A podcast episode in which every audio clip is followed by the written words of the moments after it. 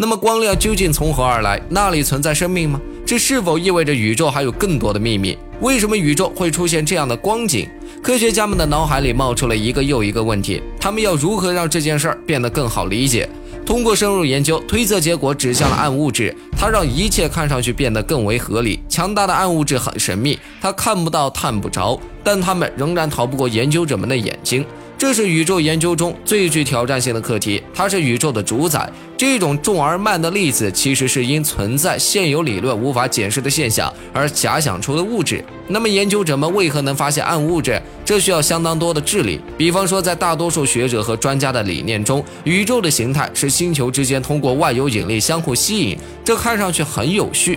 但科学家的计算结果发现，星球之间的引力很复杂，或者说，仅凭星球的自身的这点引力，完全不可能维持一个完整的星系。